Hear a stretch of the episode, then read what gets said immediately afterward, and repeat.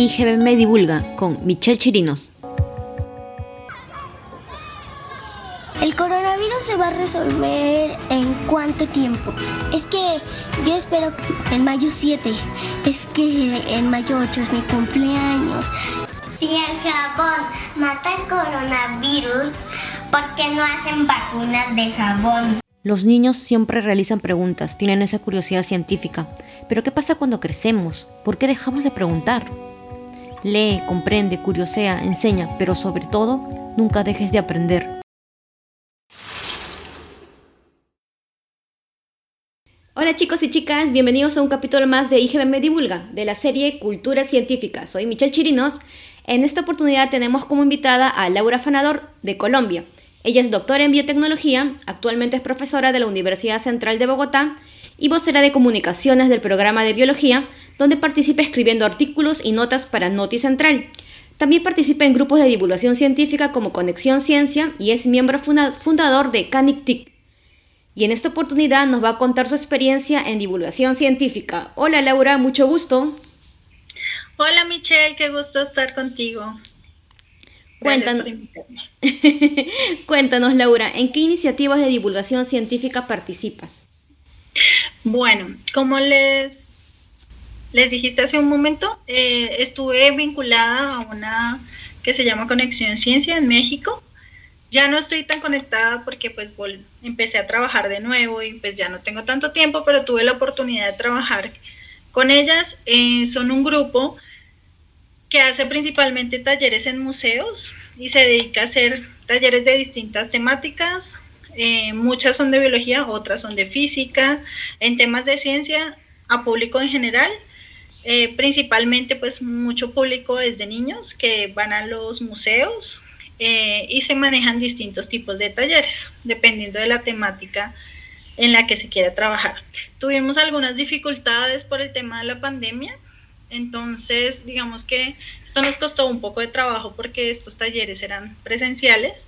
Sin embargo, en el marco del Día Internacional del Divulgador Científico, que se celebró eh, a finales de, de septiembre-octubre del año pasado, eh, pues ya hicimos como talleres virtuales.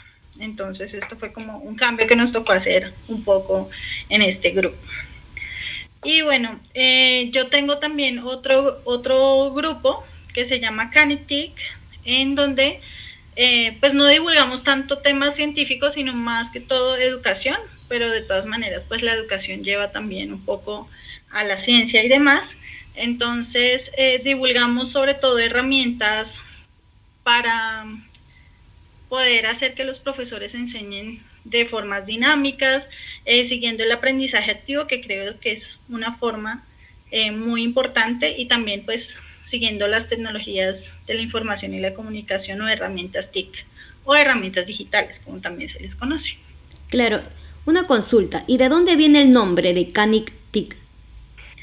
Bueno, CANIC, viene del maya, que significa aprender, eh, y TIC, tecnologías de información y la comunicación. ¿Y cómo surgió la idea de Canitic? Bueno, nosotros eh, somos, bueno, éramos, yo ya me, recién me acabo de titular del doctorado, estudiantes del CIMBESTAP en México. Em, entonces es un centro de investigación donde son muchas áreas y ahí tuvimos como un encuentro que fue un taller sobre docencia científica, donde tuvimos la oportunidad de conocer científicos que estaban interesados en enseñar ciencia. Y de hecho ahí también en ese curso tuvimos la oportunidad de ver y aprender sobre eh, divulgación de ciencia también. Entonces ahí nos conocimos, hicimos como un grupo y cuando empezó lo de la pandemia, porque surgió pues a partir de la pandemia, algunos digamos que eran profesores, dijeron como, ¿qué hacemos? O sea, hay muchas herramientas, muchas cosas que no tenemos ni idea cómo manejar. Esto va a ser muy complicado para los profesores, cómo dar ese paso a la virtualidad y por eso pues decidimos fundar el grupo. De hecho fue la idea de, uno de nuestros compañeros eh, que justamente él, él, vivía, se llama Renan, él, él, vivía en Mérida, entonces pues digamos que de allá también viene un poco el nombre por la cultura maya y todo esto. Qué genial. Qué genial que le hayan dado la vuelta a algo malo que vendría a ser la pandemia para generar este tipo de iniciativas. Entonces es más que nada una iniciativa relacionada a educación, eh, más que a divulgación. Vi también que compartieron una base de datos de laboratorios virtuales del, IGB, del IGBM, ¿verdad? Relacionados a genética y biología molecular. Y más laboratorios virtuales, ¿verdad? Sí, nosotros tenemos como distintas herramientas, o sea, hacemos, digamos, como la, la divulgación un poco como de las herramientas. También damos cursos, talleres y demás, pero es más que, o sea, no es tanto de, de divulgación, sino más de educación, sobre todo de TICs. Y usamos justo eh, le contaba a Michelle que nosotros tuvimos como distintas temáticas. Somos muchos de ciencias biológicas, también de física y de química, y cuando tocó como el área de genética, pues mencionamos eh, pues todo lo que ustedes hacen que me parece maravilloso. Gracias. Y te pregunto, ¿cuál era la función que realizaban o realizan en Conexión Ciencia y si piensan volver a reactivar el grupo? Como... Bueno, pues hasta donde yo estuve, porque yo estuve como vinculada como hasta principios de este año, eh, por motivos de que ya me vine para Colombia, regresé a trabajar, entonces pues ya estaba un poquito desconectada, pero lo que ellas han hecho es, han participado, por ejemplo, hicieron a principio, como en marzo, hicieron, en marzo se celebraba como el aniversario del grupo de Conexión Ciencia, y lo que se hizo fue un torneo eh, y se hizo virtual torneos de sobre un, uno de los talleres que, se hacen que se hacen pues en este grupo y pues se hizo virtual. Se han mantenido como cosas virtuales, eh, han sido invitadas como a congresos, también han sido invitadas como a charlas que dan los museos, pero digamos que está detenido por el momento, dado que pues muchos museos están cerrados. Y pues la actividad de ese grupo es en los museos. Entonces, pues sí, depende un poco a que se vuelva a reactivar como todo eh, y pues están en eso. Simplemente pues ahorita se han hecho algunos talleres. Por ejemplo, uno de los talleres en los que yo participé y que fui ponente ahí eh, era sobre un poco la salud mental. Entonces, también quisimos hablar sobre este tema porque sentimos que es un tema en el que a todos nos ha costado muchísimo trabajo. Sobre todo en estas emociones, trabajar por, pues justo por la pandemia. Entonces, este ya era un tema que uno de los talleres que teníamos en Conexión Ciencia era sobre las emociones y entonces de cómo aprender a leer como las, las expresiones, ¿no? Una cara de felicidad, una cara de tristeza y bueno, y que empezar a hacer como ejercicios como meditación, mindfulness, o atención plena, que así se llama en español.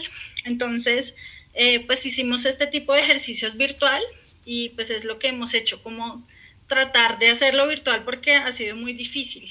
Justo en el 2020 era el aniversario también de Conexión Ciencia y ya teníamos como todo listo en distintos museos, ya teníamos todos los eventos, pero todo se canceló debido a la pandemia. Entonces sí, ha sido como tratar de reinventarnos un poco en este grupo porque sí es, es complicado. ¿Y qué te, qué te motiva a divulgar ciencia? ¿Y desde cuándo lo haces?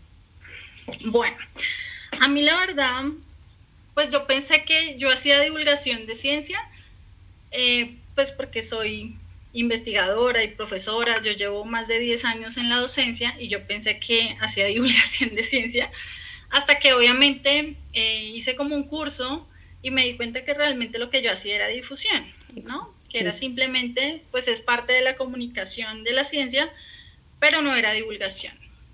Quizás uno como científico usa siempre un lenguaje muy técnico y no llega a todas las personas.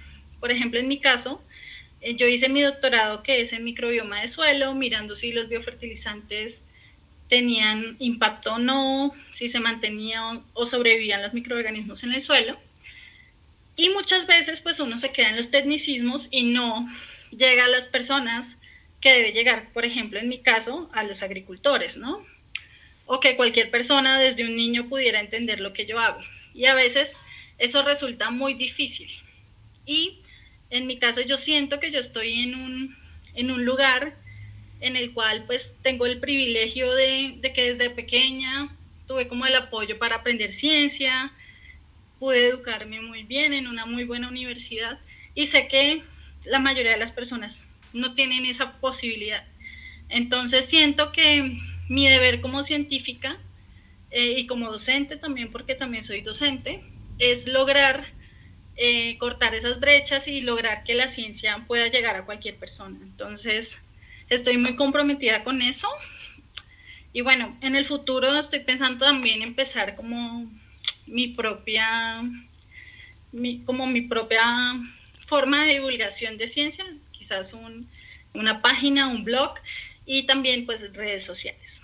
Entonces pues sí estoy pensando en eso porque siento que como científica es como mi deber que esto llegue para cualquier persona y que sepan que la ciencia está ahí para todos y es una herramienta muy importante.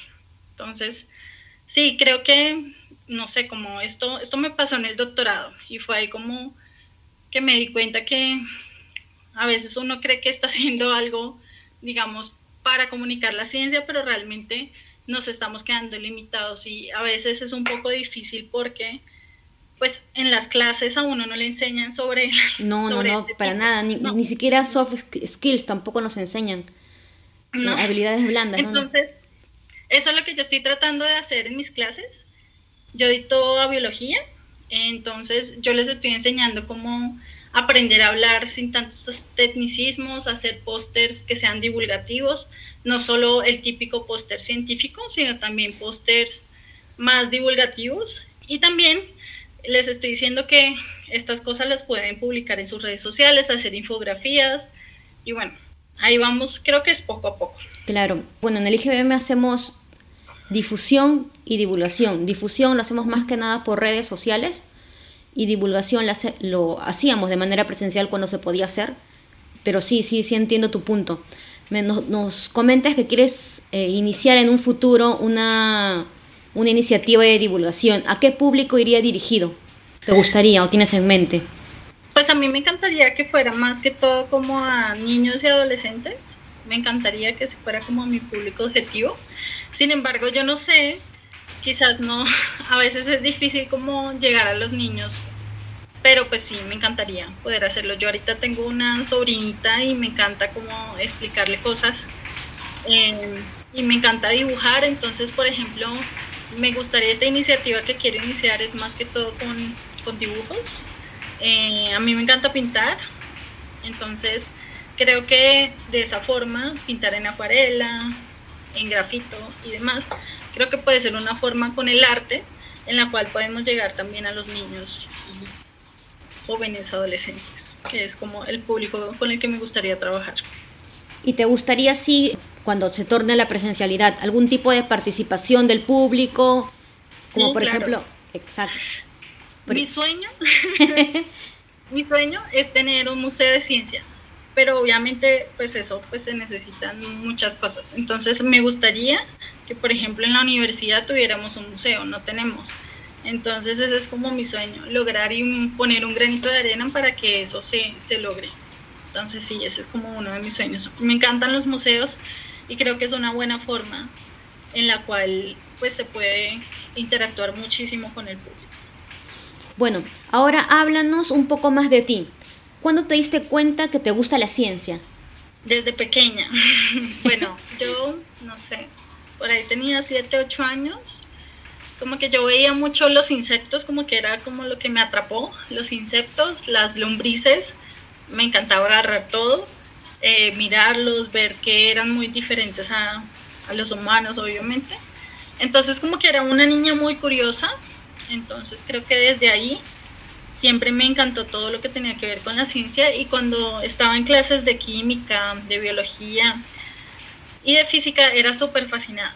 Entonces, como desde niña, siempre me, me, encantó y mi mamá decía que yo preguntaba por todo, por qué pasaban las cosas. Entonces creo que siempre fui muy curiosa y creo que pues desde ahí me gusta la ciencia desde pequeña. ¿Y algún familiar tuyo es científico? Bueno, mis papás no. ¿O alguna persona cercana? científico. El único más o menos es un primo que es geólogo, pero en, mi familia no hay ningún biólogo, matemático, no. Yo soy como la primera más ciencia pura, mi primo que es geólogo y habían como más que todo médicos en mi familia y sobre todo lo que sí hay mucho en mi familia son profesores. Ah, bueno. ¿Y quién te sirvió de modelo o quién te inspiró a seguir una carrera de ciencia? Bueno, pues fue, creo que fueron mis profesores del colegio. Mi profesora de biología fue la que más me encantó porque ella nos hablaba sobre la ingeniería genética y sobre cómo transformar plantas, todo eso, los transgénicos, todo eso me mató, así fue como que yo dije, yo quiero hacer eso. Y digamos que ella fue como la persona que me inspiró. Sin embargo, creo que también en la medida en la que fui como estudiando biología ya en la universidad, muchos de mis profesores me inspiraron muchísimo. Entonces, creo que también, y muchas mujeres científicas que también estaban en, en mi universidad y que creo que fueron como, dije, ah, yo quisiera ser como ellas algún día. Vamos a ver si se logra. Qué lindo. ¿Y crees que es importante fomentar la cultura científica? ¿Por qué? Es fundamental. Yo creo que muchos de los problemas que tienen muchos países de Latinoamérica es por falta de cultura científica. Y de hecho creo que también todo lo que hemos vivido en la pandemia, como todo este movimiento antivacunas, personas que dicen que no, que el 5G, que bueno, todas estas cosas que son desinformación, es un poco porque nos falta cultura científica. Entonces creo que eh, la cultura científica es tan importante como el arte, así como hay tantos programas de arte y deberían haber muchos más programas de ciencia. Entonces, pues normalmente vemos que a los niños se les incentiva a aprender algún deporte o se les incentiva a estar en teatro o tocar un instrumento. También asimismo debería ser la cultura científica para todos en donde se incentive también de esta forma a que también aprendamos cosas de ciencia. Me gusta mucho que en esta nueva generación ya hay como más cosas para niños con respecto a la ciencia, pero siento que aún falta mucho más. Por ejemplo, sé que hay programas de robótica o también de cultivo de plantas y bueno, muchas, muchas cosas, pero siento que aún falta mucho más trabajo para que la ciencia sea tan importante como el deporte y la cultura. Genial. ¿Y tienes algún consejo para las personas que quieran incursionar en el mundo de la divulgación científica? Pues bueno, mi consejo sería que no les dé pena ni les dé miedo. A mí en lo personal me da un poco de, de susto las cámaras, pero bueno, sé que toca hacerlo. Y lo otro es como que empecemos a, a tratar de buscar la forma más fácil de explicar las cosas, porque creo que eso también nos pasa mucho a las personas que trabajamos en ciencia y también que tenemos mucho que aprender, por ejemplo, de los comunicadores, ser más fluidos, comunicarnos mejor. Entonces, creo que mi consejo sería, tengan paciencia, aprendan a escuchar, eso es bastante importante. Y nada, que le hagan. Pues yo creo que es fundamental que todas las personas que que hagamos ciencia o que estemos involucrados, no sé, en estudiar cualquier tipo de ciencia, que pensemos que es nuestro deber también comunicarla, porque muchas veces nuestros grandes logros y nuestras grandes experiencias se quedan, digamos, solo en, digamos, un poco secretas o guardadas porque no las decimos a los demás. Y creo que eso es fundamental, o sea, como que cualquier cosa la podamos decir, esto a veces no, ni siquiera necesita que sea el gran descubrimiento por el cual vas a lograr un, Nobel, pero si es una cosa que le puede ayudar a hacer la vida más fácil a otra persona, pues es súper importante comunicarlo. Esto un poco en la parte de difusión. Y en la parte de divulgación, creo que, por ejemplo, en mi caso que me encanta todo esto que está pasando, de que hayan más mujeres en la ciencia, entonces, si podemos hacer que de esto se puede vivir, de la ciencia se puede vivir y que hagamos y normalicemos que es normal ser científico, que no está raro, que no eres, diga, no tienes que ser un genio para estudiar ciencia. Entonces esto también se me hace a mí fundamental porque creo que si nosotros empezamos a hablar más de ciencia y ver que la ciencia está en todo en nuestra vida, entonces podemos tener en el futuro muchos más científicos. Claro, yo creo que también se trataría de no solamente incentivar la formación de nuevos científicos, sino también incentivar el pensamiento crítico de cualquier persona y de no tenerle ese como recelo que se ve que hay hacia la ciencia, de ay no, muy difícil, ay no, qué aburrida, sino de tratar de entenderla. Para eso es necesario buenos comunicadores, ¿no? buenos divulgadores científicos. Muchas gracias Laura por tu participación en este podcast y por todos los consejos compartidos. Laura nos inspira a continuar promoviendo la cultura científica y a difundir la ciencia para generar pensamiento crítico en la población, que es lo que actualmente se necesita y se ha evidenciado en esta pandemia. Bueno amiguitos, ha sido un gusto seguir conociendo más experiencias y más personas que realicen investigación y divulgación científica. Será hasta el próximo capítulo de IGB Divulga, la serie Cultura Científica. Se despide de ustedes Michelle Chirinos con la participación de Laura Afanador, que nos acompaña desde Colombia. Un fuerte abrazo también a todos nuestros hermanos colombianos. Hasta el próximo podcast.